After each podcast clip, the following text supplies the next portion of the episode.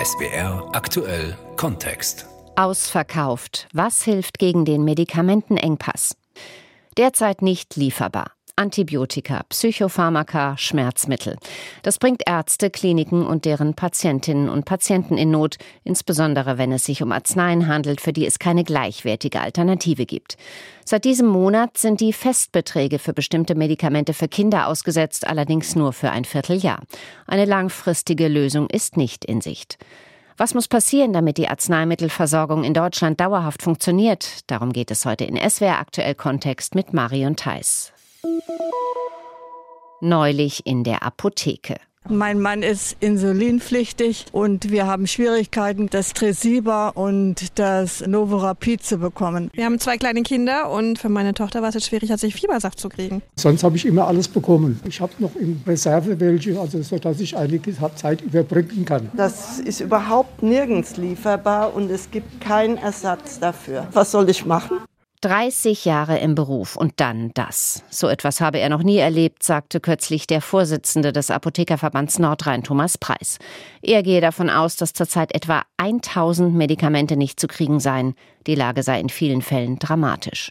Rund drei Viertel der Arzneiwirkstoffproduktion in Deutschland kommt aus Fernost, vor allem aus China und Indien. Dort ist die Herstellung billiger, das lockt die Pharmaindustrie.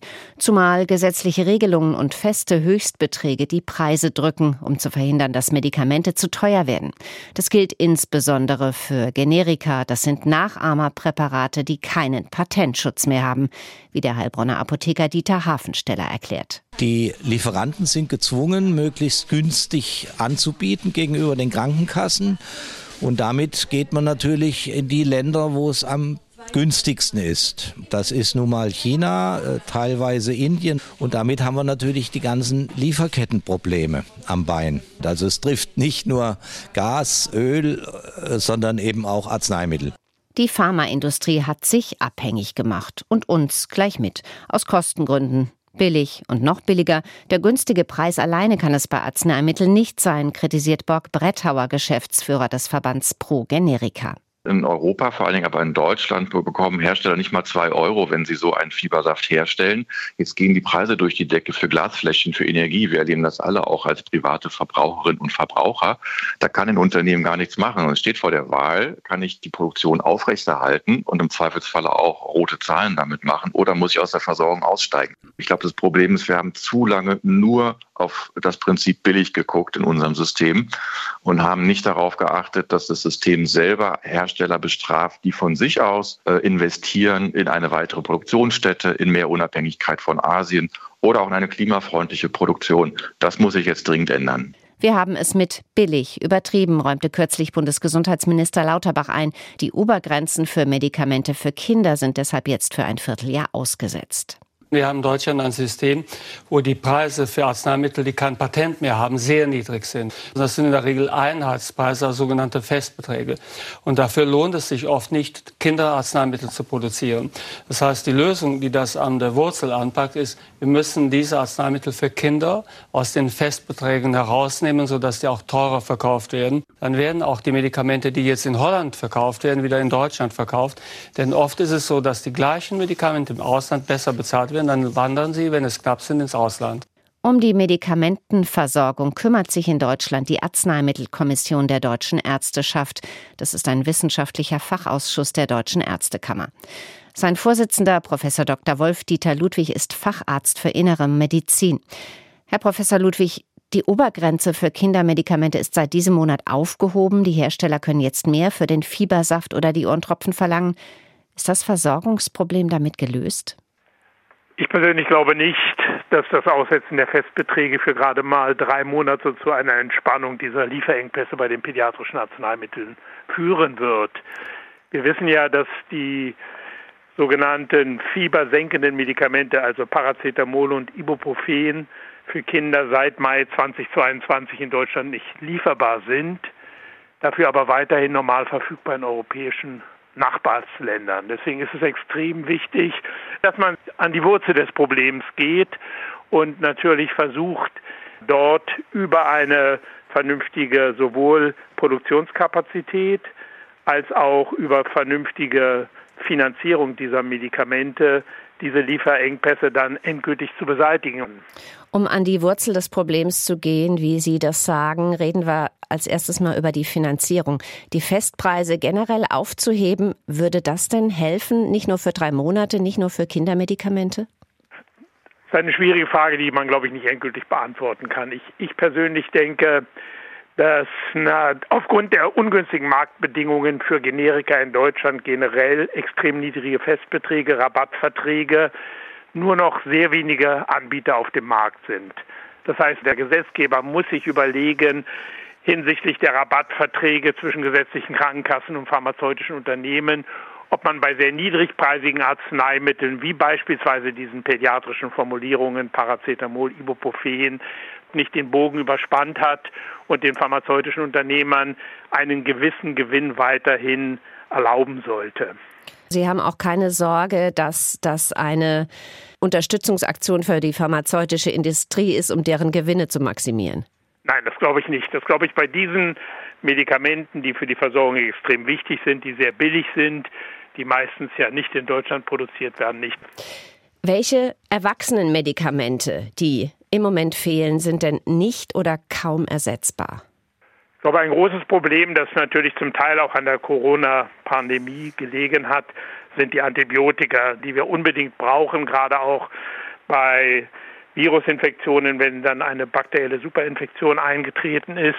Das sind aber auch Asthmasprays, die natürlich angesichts der derzeit grassierenden Virusinfektionen mit erheblichen Problemen der Atmung, also der respiratorischen Symptome, notwendig sind, gerade für Leute, die sowieso eine Lungenerkrankung haben, dann sind es auch Medikamente wie Immunglobulin, es sind ganz wenige Schmerzmedikamente, Oxycodon zum Beispiel, und es sind vor allen Dingen auch Medikamente, die die Magensäure blockieren sollen, also Ranitidin. Bei welchen dieser Medikamente ist es eine vorübergehende Mangellage und wo könnte der Lieferengpass zum Versorgungsengpass werden? Das ist natürlich für uns sehr schwer zu beurteilen, weil wir nicht immer die genauen Gründe kennen. Die hauptsächlichen Gründe, die zu diesen Liefer- und Versorgungsengpässen führen, ist halt die Produktion, die nicht mehr in Deutschland stattfindet. Auf jeden Fall müssen wir uns natürlich überlegen, ob wir diese Produktion nicht zu einem höheren Preis dann allerdings wieder stärker bei den versorgungskritischen Arzneimitteln in Europa ansiedeln. Darüber diskutieren wir schon einige Jahre. Aber ich muss ehrlich sagen, bisher hat man noch keine eindeutigen Entscheidungen gesehen, die in diese Richtung gehen. Wenn ich Sie richtig verstanden habe, fehlen wichtige Medikamente. Allerdings ist das in der Regel nicht lebensbedrohlich für die Patientinnen und Patienten. Wie behelfen sich denn die Ärzte und Ärztinnen, um mit dieser schwierigen Situation umzugehen? Derzeit ist es so, dass die Ärzte natürlich zunächst schauen, gibt es ein vergleichbar wirksames Medikament und dann einfach umstellen. Das ist bei vielen Medikamenten sicherlich möglich. Dann gibt es aber auch einige Medikamente, bei denen man keine Alternativen hat. In dieser Situation wird man dann letztlich natürlich versuchen müssen, mit einem anderen Wirkstoff zu arbeiten. Und das ist für Ärzte gerade in Situationen, wenn man zum Beispiel mit Infektionen konfrontiert wird oder wenn man mit malignen Erkrankungen konfrontiert wird, sehr, sehr arbeitsaufwendig und auch sehr frustrierend, weil man viel Zeit verwendet dafür, diese Alternativen zu finden und zu verordnen. Wolf-Dieter Ludwig, Facharzt für Innere Medizin und Vorsitzender der Arzneimittelkommission der Deutschen Ärzteschaft. Ärzte und Apotheker fahren ihre Kapazitäten hoch, soweit das noch möglich ist. Wirkstoffe werden ersetzt, falls vorhanden. Geduld und Kreativität sind gefragt. Manche Apotheken, vor allem Krankenhausapotheken, mischen Medikamente sogar wieder selbst, so wie im niederbayerischen Landshut. Mein Kollege Harald Mitterer hat sich das mal zeigen lassen. Mhm. 0,7739. Die Apotheke des Klinikums Landshut. Hier werden in den Laboren jetzt wieder Medikamente in Handarbeit produziert, die in Deutschland aktuell wegen Lieferengpässen kaum mehr zu bekommen sind. Zum Beispiel Paracetamolzäpfchen gegen Fieber oder Ibuprofensaft. Doch auch bei dieser handwerklichen Produktion mangelt es inzwischen bisweilen an Zutaten, Pharmazeutin Dagmar Reitmeier-Rost. Eigentlich haben wir so ein Himbeeraroma drinnen zum Geschmacksverbessern, weil das Ibuprofen ja sehr bitter schmeckt. Ist momentan leider nicht lieferbar. Jetzt sind wir schon auf Bananenaroma umgestiegen, ist momentan auch schwierig. Also man muss halt immer schauen, dass, dass man irgendwie um die Runden kommt. Auch der Direktor der Apotheke, Dr. Mario Kager, hätte es sich nicht vorstellen können, dass ganz gängige und wichtige Medikamente hierzulande plötzlich nicht mehr lieferbar sind. Bei den Medikamenten für unsere Kinder, die ähm, gerade vor Weihnachten sehr stark ähm, beeinträchtigt waren durch äh, Infektionen, die auch im Krankenhaus aufgeschlagen sind, sind es die Medikamente Ibuprofen oder Paracetamol-Zubereitungen gewesen. Inzwischen merken wir auch, dass bestimmte Antibiotikasäfte eng werden und die nicht mehr in ausreichender Menge geliefert werden. Und da muss man sehr schnell irgendeine Lösung finden. Und die Lösung heißt selber machen. Die Apotheke am Klinikum hat nie aufgehört, selbst beispielsweise spezielle Krebsmedikamente in den eigenen Laboren herzustellen. Dieses immer weiterentwickelte Know-how kommt der Apotheke jetzt wieder zugute selber machen. Wer die Personalprobleme der Apotheker kennt, der weiß, das wird die Versorgungsprobleme nicht flächendeckend lösen. Wie wir die Medikamentenkrise auf Dauer in den Griff kriegen können, damit beschäftigt sich eine Forschergruppe an der Universität Würzburg. Ich rede darüber mit dem Leiter der Gruppe, dem Betriebswirt Professor Richard Pieberneck. Herr Pieberneck, was Lieferketten bei Arzneimitteln angeht, ist es ja so, dass vor allem die Generika, also die günstigen Medikamente ohne Patentschutz in China oder Indien produziert werden, vor allen Dingen. Muss das so sein? Das muss natürlich nicht so sein. Es gibt auch noch Gegenbeispiele. Also beispielsweise Insulin wird in Europa produziert. Das ist auch nicht mehr in Patentschutz. Ähm, es gibt noch Antibiotikaproduktion, eine kleinere in Europa. Aber letztlich ist es das Resultat eines immer größeren Preisdrucks, ähm, immer größere Einsparungen. Über die letzten zehn Jahre sind die Medikamentenpreise gesunken und das wurde auch dadurch erzielt, dass es in Niedriglohnländer gegangen ist, die Produktion. Und China hat sich dort als einer der wichtigsten Lieferanten hervorgetan, zu sehr günstigen Preisen. Wie gefährlich ist denn diese Abhängigkeit? Ja, die ist enorm gefährlich. Wir haben in Deutschland sehr geringe Sicherheitsbestände. Und wenn jetzt tatsächlich mal ein Ausfall entsteht oder auch ein bewusster Ausfall, jetzt wie beispielsweise bei Gas hergestellt wird, dann sind wir im Grunde schutzlos ausgeliefert. Ja, wir haben dann nur noch Medikamente für einen sehr geringen Zeitraum und haben auch kaum Möglichkeiten, hier auf Alternativen auszuweichen die Möglichkeiten auf Alternativen auszuweichen. Das ist genau das, womit Sie sich beschäftigen. Also vielleicht kann man das anhand eines Beispiels mal durchdeklinieren. Vielleicht Paracetamol, das wird praktisch nur noch in China hergestellt. Wie lässt sich das ändern? Wir haben letztlich ganz verschiedene Möglichkeiten, hier die Versorgungssicherheit zu verbessern. Das einfachste ist natürlich ein strategischer Sicherheitsbestand. In den USA wird das gemacht. Ja, da gibt es den Strategic National Stockpile wo besonders wichtige Medikamente tatsächlich für einen längeren Zeitraum bevorratet werden, für eine Krisensituation. Und das müsste ähm, der Staat oder die Politik organisieren? Mit Sicherheit. Also die Unternehmen haben ja per se keinen Anreiz, so etwas zu machen. Das kostet Geld, das kostet mehr Geld, die Margen sind sehr gering. Also ohne Eingriffe des Staates wird sowas nicht von alleine passieren. Also das ist die Vorratshaltung, das ist genau. ein Punkt. Ja, andere Möglichkeiten sind natürlich eine stärkere Lieferantendiversifizierung. Man sagt, ähm, wir geben Anreize, dass Lieferanten auch außerhalb Chinas oder vielleicht in, ich sag mal, befreundeten Ländern Kapazitäten aufbauen und wir von dort auch versorgt werden. Auch das ist natürlich nicht kostenlos. Auch hier müssen natürlich finanzielle Anreize geschaffen werden. Das ist ein wichtiger Weg, ja, der natürlich längerfristig ist. Das dauert lange, solche Kapazitäten aufzubauen. Es gibt andere Vertragsgestaltungsmöglichkeiten. Ja, also wir haben ja sehr stark, unsere Krankenkassen sehr stark so eine im Englischen sagt man Single Sourcing Modell. Also das heißt, ich habe nur ein, ein Ein-Partner-Modell. Also man bezieht sehr viel von oder alles von einem Lieferanten. Ja, hier kann man natürlich andere Ausschreibungsverfahren machen, die es attraktiv machen, dass verschiedene Lieferanten auch auf Ausschreibungen bieten. Mhm. Ähm, und das sind einige der Instrumente, die wir tatsächlich wählen können aber die werden alle zu einer anderen Kostenstruktur führen. Hm. Haben Sie denn eine Vorstellung davon, was das uns unterm Strich kosten könnte?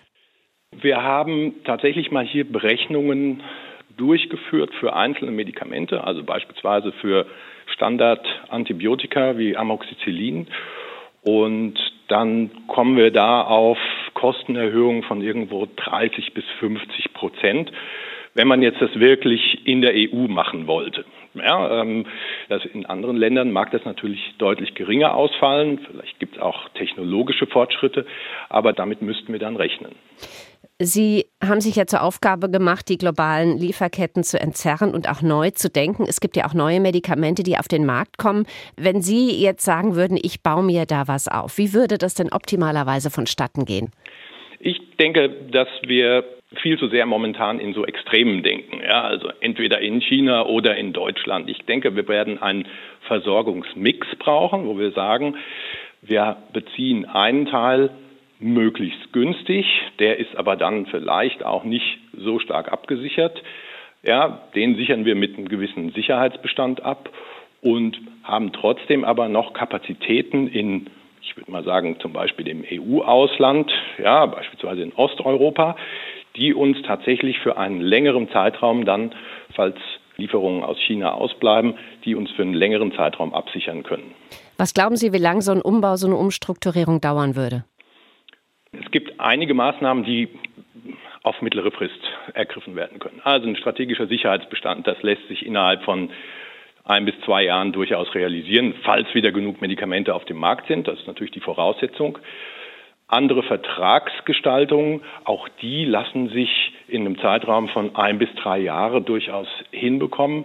Wo es wirklich schwierig wird und lange dauert, das sind die Kapazitätserweiterungen oder Kapazitätsaufbau, zum Beispiel in Europa oder auch in anderen Ländern. Ja. Und da sprechen wir eher über vier bis zehn Jahre. Und momentan bleibt uns nur sehr kurzfristige Maßnahmen, um Feuer zu löschen, zu ergreifen. Professor Richard Piberneck von der Universität Würzburg. Die perfekte Arzneimittelversorgung. Sie würde uns deutlich mehr kosten, Dabei gilt unser Gesundheitssystem jetzt schon als eines der teuersten der Welt. Demnächst wird die Zahl der älteren Menschen, die eher mal zum Arzt oder ins Krankenhaus muss, stark ansteigen. Da kommt etwas auf uns zu. Nochmal die Frage an Professor Wolf-Dieter Ludwig, Vorsitzender der Arzneimittelkommission der Deutschen Ärzteschaft. Wo ließe sich Geld im Gesundheitssystem einsparen, das für die Medikamentenversorgung ausgegeben werden könnte? Ich glaube, wir sollten in jedem Fall uns überlegen bei speziellen Krankheitsbildern, ob wir teilweise die Diagnostik nicht beschränken können und nicht in kurzen Zeiträumen eine Vielzahl teurer, zum Beispiel computertomografische Untersuchungen veranlassen. Wir sollten uns auch überlegen, wie es bei den Laboruntersuchungen ist, ob es notwendig ist, alle zwei, drei Wochen gewisse Untersuchungen durchzuführen. Es geht bis hin dazu, dass wir natürlich auch überlegen müssen, ob Patienten mit gewissen eher nicht so schwerwiegenden Krankheitsbildern unbedingt im Krankenhaus behandelt werden müssen oder nicht im ambulanten Bereich. Also wir haben sicherlich verschiedene Einsparmöglichkeiten, die deutlich Geld sparen könnten. Es wird langwierig, es wird teuer. Trotzdem sagen sämtliche Ärzte und Apotheker, die man fragt, bitte keine Panik. Das bringt nichts, meint Frank Eickmann vom Landesapothekerverband Baden-Württemberg. Gehen Sie nicht erst nach der letzten Tablette zum Arzt und holen das Folgerezept, sondern sehr, sehr, sehr rechtzeitig, 14 Tage vorher. Zeit hilft. Und das Zweite, wenn ich akut erkrankt bin, wir finden alternative Lösungen, wenn das Wunschmedikament, das, was der Arzt unmittelbar verordnet hat, nicht da ist, um trotzdem eine gute und hochwertige Versorgung zu leisten. Das macht viel Arbeit, das kostet Nerven. Deswegen mit Vertrauen in die Apotheke gehen und sich hier wirklich informieren, beraten lassen und dort werde ich versorgt. Ausverkauft. Was hilft gegen den Medikamentenengpass? Darum ging es heute in SWR aktuell Kontext mit Marion Theiss.